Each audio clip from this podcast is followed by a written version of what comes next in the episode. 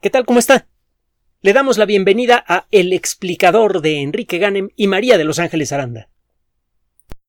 Desde que aparecieron hace más de 400 millones de años las primeras plantas vasculares, es decir, las primeras plantas que tienen tubitos en su interior que sirven para conducir savia, el ecosistema terrestre, cuando menos el ecosistema en la zona continental, en la tierra seca, ha dependido de manera directa del desarrollo de estas plantas. Las plantas son los productores primarios en el ambiente continental. Son los organismos que toman la energía del sol y la aprovechan para generar sustancias que luego le pueden servir a otros organismos, herbívoros, luego carnívoros, a formar las sustancias que necesitan para vivir. Sin las plantas no hay vida cuando menos no en los continentes. Y eh, muchos de los secretos más valiosos de las plantas, secretos cruciales para nuestra, nuestro presente y nuestro futuro, se encuentran escondidos debajo del suelo, en estructuras que parecen tan simples que resulta mm, al mismo tiempo extraño e incluso ridículo imaginar que en ellas pudiera encontrarse algún secreto realmente valioso. Me refiero a las raíces. Las raíces son estructuras muy simples, cuando menos eso es lo que, lo que parecen a simple vista. No parecen tener otra función fuera del de absorber agua y minerales del suelo. Lo interesante en una planta parece transcurrir en las hojas, en donde se encuentran estructuras extraordinariamente complejas. Si alguna vez estudia usted, y para eso no tiene usted que meterse a, la carrera de biología, aunque se lo recomiendo porque es muy bonita, pero bueno, eh, no necesita usted meterse a la carrera de biología para estudiar el proceso de fotosíntesis. Todo lo que tiene que hacer es buscar en Wikipedia, en YouTube y en otras fuentes similares algo sobre la estructura de los cloroplastos que son las estructuras dentro de las células vegetales en donde se encuentra la clorofila. Son extraordinariamente complejas. Tienen una arquitectura verdaderamente espectacular. Y además son seres vivos dentro de seres vivos. Al igual que las mitocondrias, los cloroplastos tienen su propio ADN y se dividen cuando se les da la gana. Los cloroplastos parece que son ancestros, son algas ancestrales que entraron en las células de los ancestros de los vegetales modernos hace quizá unos dos mil millones de años, más o menos. Más o menos al mismo tiempo en el que las mitocondrias, que encuentra usted en, células animales y vegetales, entraron en células ancestrales a todos los seres vivos modernos, eh, por esas fechas, pues. Eh, bueno, el caso es que eh, la estructura celular y la estructura molecular publicada de las eh, células que se encuentran en las raíces parece ser muy simple. lo cierto es que muchas veces lo complejo y lo interesante lo podemos tener frente a nuestros ojos y no lo podemos reconocer sino hasta que la ciencia se pone en el camino. Si usted toma una raíz de cualquier planta la rebana cuidadosamente, para eso hay técnicas que involucran meter a la raíz en, en eh, cera y luego hacer eh, luego rebanar el bloque de cera eh, es un proceso que lleva varias etapas, incluye alcohol y otras cosas más. Si usted toma una raíz y la rebana, la tiñe y la ve al microscopio, pues ve un montoncito de células y ya. No parece existir nada realmente interesante allí. La punta de la raíz, el meristemo, está hecho de células chiquititas que comienzan a crecer según se aleja usted del meristemo. Si se pone usted a estudiar las raíces, se dará cuenta que siempre están en crecimiento, a lo largo de toda la vida de la planta. Están siempre en construcción. Siempre aparecen células pequeñitas en la punta y según va creciendo la raíz, esas celulitas que antes estaban en la punta se van quedando atrás y empiezan a crecer. Algunas de esas celulitas acaban tomando una forma muy peculiar, acaban construyendo unos tubos que son los que sirven para conducir líquidos dentro de las plantas. Si usted se acuerda de sus clases de biología en la secundaria, se acordará de los nombres que le voy a mencionar, gilema y floema. El gilema es eh, un conjunto de tubitos muy simples que llevan el agua y los minerales que atrapa la planta con la ayuda de la raíz hasta las hojas y hasta las flores. Es allí en donde esos materiales simples son procesados, donde sucede mucho de lo, de lo interesante a nivel molecular en las plantas. Una vez que las plantas han realizado la fotosíntesis, el resultado final, la sacarosa, el azúcar de mesa que usted y yo conocemos que está hecha de moléculas de glucosa pegadas, esa, esa sustancia disuelta es transportada por otro juego de tubitos, el floema, hasta distintos puntos de la planta. El floema es especialmente interesante, tiene tiempo que, que, es estudiado con gran detalle, con las técnicas más avanzadas, y sabemos ahora que el floema pues eh, transporta toda clase de nutrientes, no solamente azúcar, a distintos lugares de la planta, y también a través del floema circulan moléculas que sirven como señales moleculares. La forma en la que la hoja de la planta puede pedirle a la raíz que crezca más para buscar más agua involucra enviar sustancias químicas a través del floema que llegan hasta la punta de las raíces. Estas sustancias que en pequeñas cantidades afectan el comportamiento de células lejanas se les llama colectivamente hormonas. Nosotros tenemos montones de hormonas diferentes que tienen eh, la misma forma general de operar. Las hormonas son producidas en algún rincón del cuerpo y pueden afectar el comportamiento de un sistema completo, por ejemplo el sistema nervioso, o de plano de todo el cuerpo. Es el caso de la las sustancias que sirven para controlar nuestro comportamiento cuando estamos nerviosos.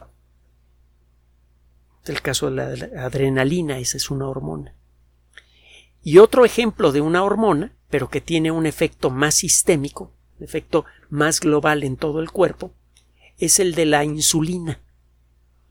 Es una molécula que en pequeñas cantidades le dice a todas las células del cuerpo que se pongan a atrapar glucosa de la sangre. Lo hemos comentado en muchas ocasiones. Bueno, en las plantas también existen hormonas. También hay sustancias que en pequeñas cantidades pueden afectar, por ejemplo, el crecimiento de las plantas y existen productos comerciales que se utilizan para, mm, por ejemplo, promover el crecimiento de raíces en las plantas. Hay varios grupos de moléculas que actúan como hormonas en el mundo vegetal, las auxinas, las giberelinas. Busque usted estos términos en la Wikipedia. Eh, recuerdo que eh, un gran amigo que no veo desde hace mucho tiempo y que es investigador en, el eh, hace trabajos de investigación en el mundo vegetal, José Luis Panero, mm, antes de, de salir de México me dejó su colección de orquídeas bastante amplia y me dejó un frasquito con con auxinas para promover el crecimiento de las raíces de estas plantas y mantenerlas vivas. Bueno, exactamente qué es lo que está pasando en la punta de las raíces. Del crecimiento correcto de las raíces depende la salud de la planta. Cualquier cosa que ataca las raíces de la planta la mata rápidamente. Si usted alguna vez ha tenido plantas como las violetas africanas, se habrá dado cuenta que a veces las violetas eh, rápidamente se mueren aunque estén bien regadas. Esto sucede cuando por algún motivo, probablemente transportadas por algún insecto, llegan a la maceta unos bichitos casi microscópicos, unos gusanitos, que pertenecen a un grupo muy abundante y muy significativo, el de los nemátodos. Hay un tipo particular de nemátodos que atacan las raíces de las violetas africanas. Cuando las violetas son atacadas se mueren muy rápidamente. Entonces, si quiere usted promover el crecimiento de una planta y promover su salud, tiene que prestarle atención a aquello que no se ve en la superficie, a las raíces. Un grupo de investigación. Ah, bueno, déjeme comentarle además que hay mucho sobre el crecimiento de las raíces que no teníamos eh, claro a nivel molecular. Exactamente qué es lo que está sucediendo durante el crecimiento de las raíces. Si llegáramos a conocer cómo es el diálogo molecular entre las células que están cerca del meristemo de las raíces, podríamos promover, acelerar el crecimiento de las raíces de algunas plantas. Muchas plantas se secan en terrenos semidesérticos no por la falta de agua, sino porque sus raíces nunca crecen lo suficiente como para llegar al agua subterránea, que existe en muchos lugares del mundo, incluso en muchos de los sitios más desérticos. Sería posible recuperar terrenos áridos o semiáridos si fuera posible estimular de una manera directa y segura el crecimiento de las raíces en una dirección. Más o menos sabemos cómo hacerlo. Con auxinas, por ejemplo, el problema de las auxinas es que son caras. Y además el uso masivo de auxinas puede tener efectos ambientales negativos. Además de ser escandalosamente costosos. Son, el, el, conocimiento sobre las auxinas no nos sirve de mucho para recuperar terrenos semiáridos que han sido afectados por la actividad humana, por ejemplo. Necesitamos averiguar más sobre el diálogo molecular que hay entre las células del meristemo de las raíces para poder entender en qué circunstancias las raíces pueden crecer y en qué dirección. Otra cosa más, nos interesa que la raíz desarrolle el floema lo más rápido eh, más rápidamente posible. En buena medida la salud de las raíces depende de la salud del floema. Las células que forman el floema de las raíces vienen del meristemo. Si usted ve cómo va creciendo una raíz, verá que en la punta se están dividiendo continuamente las células, están apareciendo células nuevas el meristemo. Esas células comienzan a crecer y se comienzan a especializar. Algunas de ellas se convierten en células del floema. Si conociéramos eh, este diálogo molecular estaríamos en condiciones de estimularlo y eso nos permitiría facilitar el crecimiento de plantas de nuevo en terrenos semiáridos, orientar el crecimiento de las raíces para que lleguen a las fuentes profundas de agua. Esto nos permitiría recuperar terrenos sin tener que irrigarlos de manera masiva. Esto luego tiene otro tipo de problemas, etcétera, etcétera.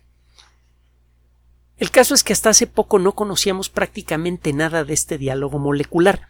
Esto acaba de cambiar de manera muy importante y muy valiosa gracias a un trabajo publicado en la revista Science, que ya sabe pues, que es de lo mejorcito que hay en, en el mundo de la ciencia. A lo largo de 15 años, un grupo de investigación que involucra a eh, personas de la Universidad de Cambridge y de la Universidad de Helsinki han eh, er, colaborado con otras universidades, la Universidad de Nueva York, la Universidad eh, estatal de Carolina del Norte, para empezar a entender exactamente qué es lo que sucede a nivel molecular en el meristemo y en particular qué es lo que sucede con aquellas células que, entre comillas, deciden convertirse en células del, del floema. Estos investigadores acaban de publicar el resultado de estos 15 años de trabajo en la revista Science. Hemos comentado en, ocasiones que a veces cuando está usted desarrollando un proyecto de investigación puede pasar años o incluso décadas sin que su trabajo parezca realmente significativo.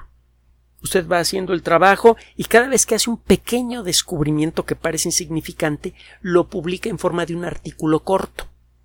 En inglés a estos artículos se les llama letters. En español sería carta o comunicado.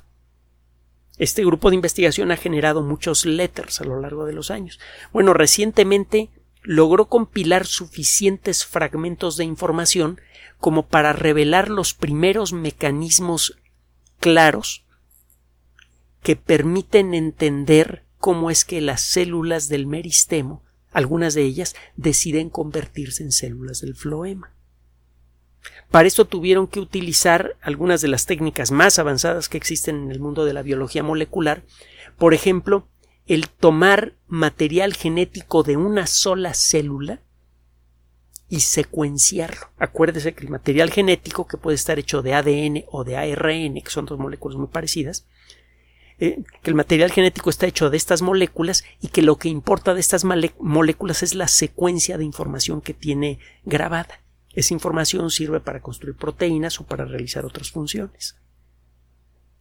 Si usted utiliza técnicas convencionales para extraer ARN o ADN de las eh, raíces de las plantas, lo que hace es agarrar un trocito de raíz, lo muele y luego lo somete a varios procesos hasta que extrae usted el ADN o el ARN. El caso es que este ADN o el ARN que consigue con, estas técnicas es ARN que viene de, o ADN, material genético, que viene de muchas células diferentes, de células chiquitas, medianas, ya desarrolladas, de células inmaduras, células maduras. Es escandalosamente más difícil tomar a una sola célula, sacarle el material genético que tiene adentro y estudiarlo. Esto no se podía hacer hasta hace relativamente poco.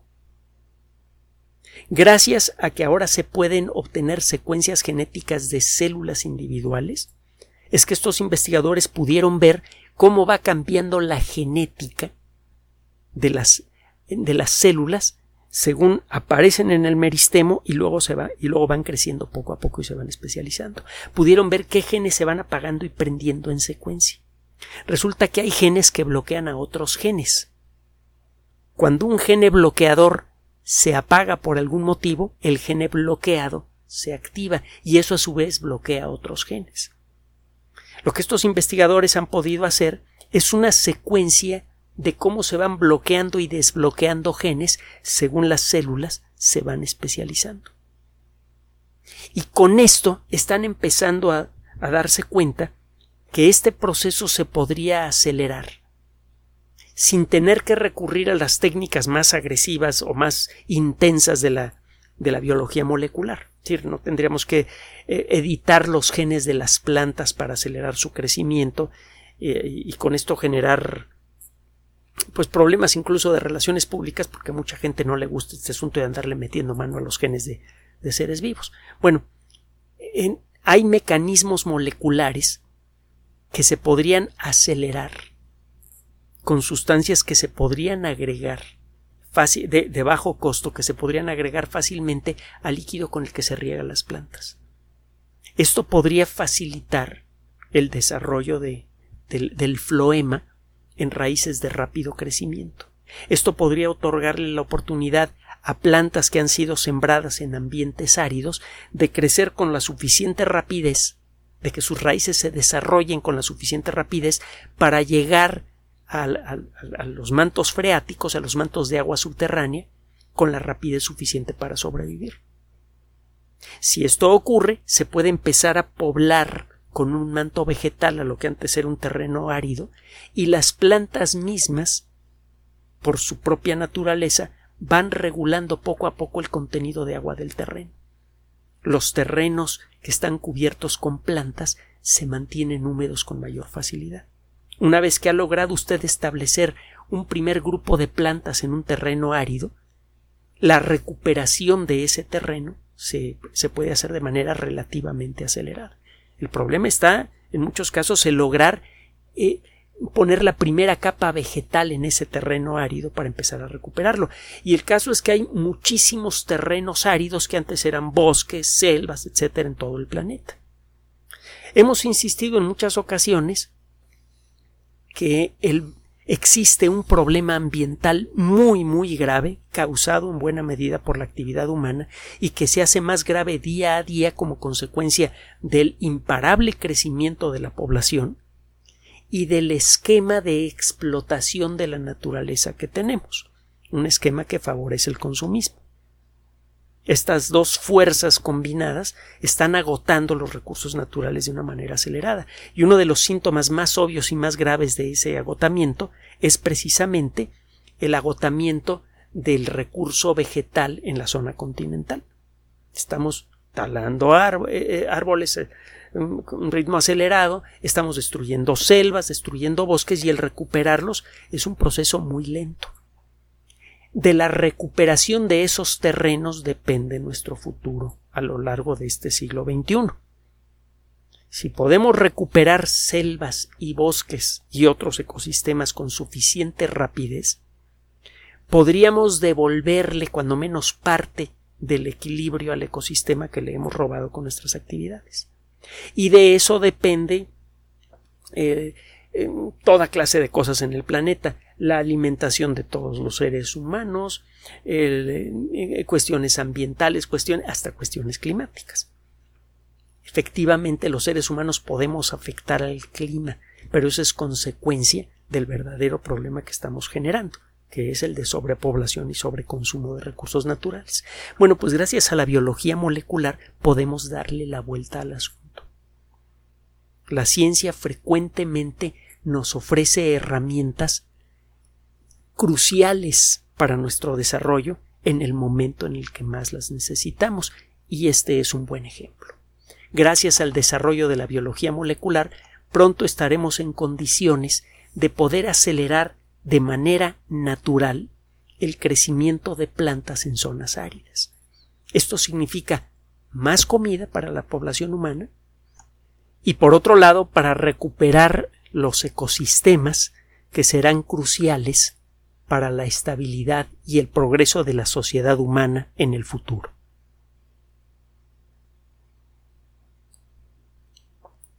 Gracias por su atención. Además de nuestro sitio electrónico www.alexplicador.net, por sugerencia suya tenemos abierto un espacio en Patreon, el explicador Enrique Ganem, y en PayPal, el por los que gracias a su apoyo sostenemos este espacio. Puede usted descargar gratuitamente estos audios en formato MP3 en Spotify y en iTunes como El Explicador sitio oficial y en SoundCloud como El Explicador y con formato de video en YouTube en El Explicador sitio oficial. Recuerde nuestras redes sociales de siempre, Twitter Enrique-Ganem y en Facebook Enrique Ganem sitio oficial, El Explicador y los grupos que usted ya conoce. Finalmente, el explicador siempre somos María de Los Ángeles Aranda y Enrique Ganem. Gracias.